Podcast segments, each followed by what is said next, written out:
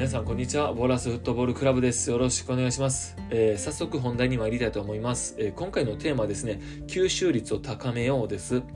あの今回のお話をしようと思ったのにはねあるきっかけがありました。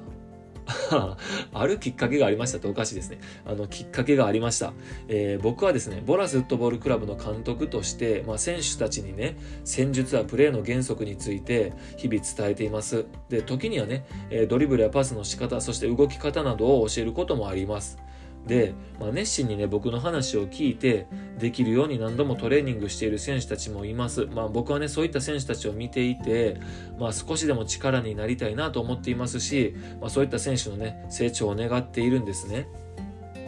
あのー、でねこれまでたくさんの選手たちを教えてきたんです。もうあのボラスフットボールクラブが設立してからまあ約6年以上経つんですけれども、まあ、いろんな選手たちと出会ってきましたよ。でいろんな選手たちを見ている中で、まあ、大きく成長した選手を思い出すとね、まあ、その多くが話を聞いて理解した後の実行力がすごく高いことに気づいたんですね。あの、これ普通のこと言ってますよ。めちゃめちゃ普通のこと言ってるんですけれども、まあ、あの、実際にそうなんですね。で、例えば、そうだな左から来たボールを、えー、右足でトラップして右足でパスを出した方がいいよって伝えた時に、まあ、やろうと思っていてもついつい癖でね間違ったことをやり続けてしまうっていうことがよくあります、まあ、右利きの選手が右足がすぐ出てしまうのと同じですよね、えー、まあ分かるっていうこととできるかどうかっていうのはこれ別でねここには一つ大きな壁があるんですよね。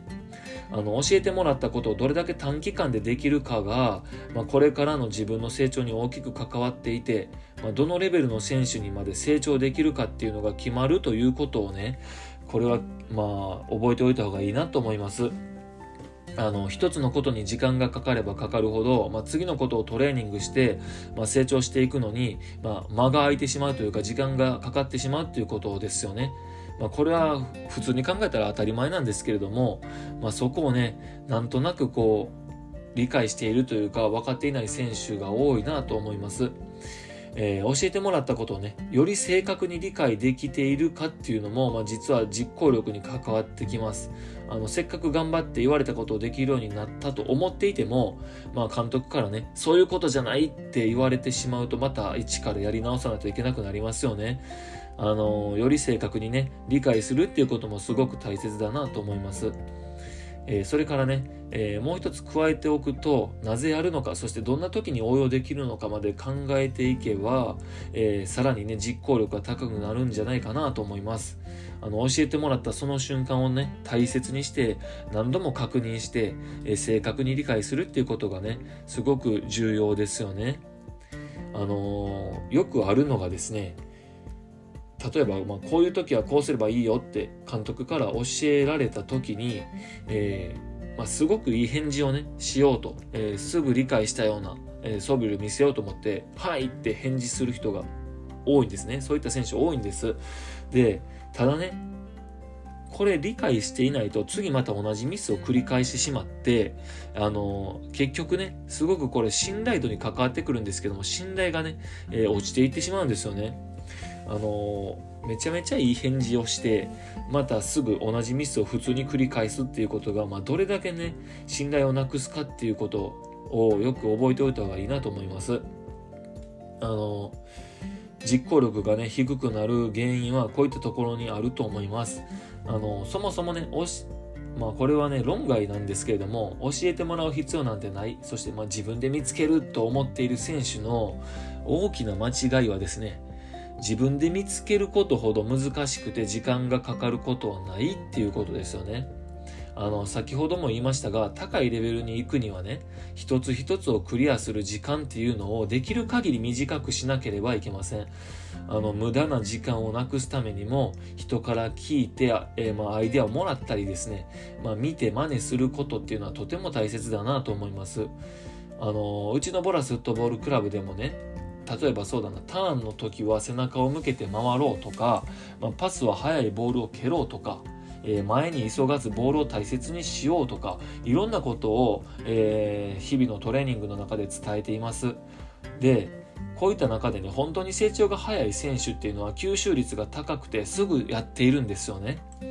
ただ、やっぱりね、ここに何ですかね、一つ壁、じあの何か人に教えてもらった時に、まあ、でも、みたいな。だってみたいなことを考えている選手一つ壁がある選手ってすごく成長率が低いんですよね。吸収率が低いイコール成長度が低いんですよね。あのー、最近だとね例えば味方に情報を与える声を出そうっていうことをよく喋ってるんですね僕から、えー、そういった中でねできている選手ってすごく少ないんですよね。これ吸収率の問題ですよね。で、まあ、あのこういった時にね思い出してみると、まあ、うちのボラスフットボールクラブにねセンターバックにヒデさんという選手がいるんですね。でこの選手この方はねすごく吸収率が高いんですよ。であのー、まあ、プレーのレベルもすごく高いんですよね。でここ数年でね本当にすごくえー、伸びた選手だなと思いますし、まあ、僕からこう伸びたなんて偉そうに言えるような、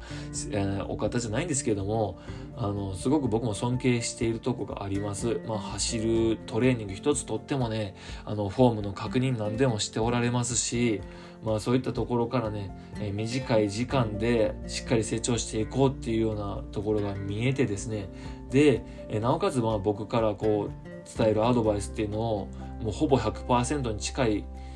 レベルでね吸収してでそれをね実行していくっていう力を持っているんですよね。ここはね他の選手とね格の差があるなと僕は思っています。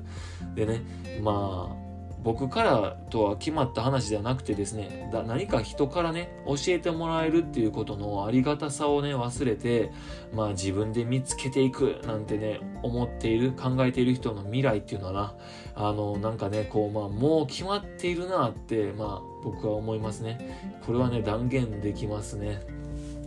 あの僕もね日々たくさんのことを学んでインプットとアウトプットを繰り返しながら自分をねこうアップデートしていこうと思っています。たくさん本も読みますし、えー、いろんな選手のねプレーなどを見て、えー、学んでいます。それはねボラスフットボールクラブの選手たちからも学んでいることです。